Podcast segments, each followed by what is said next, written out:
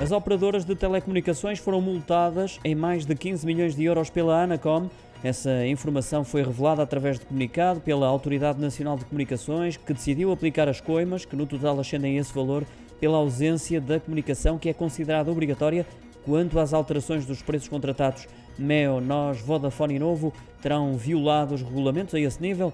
Segundo a Anacom, ao não terem prestado informações ao regulador, incorreram em contraordenações graves a Meo recebeu a fatura mais pesada, supera os 6,6 milhões. Já a nós foi aplicada uma coima que ultrapassa os 5 milhões de euros. A Vodafone foi multada em mais de 3 milhões e, por fim, a Novo foi sancionada em 664 mil euros.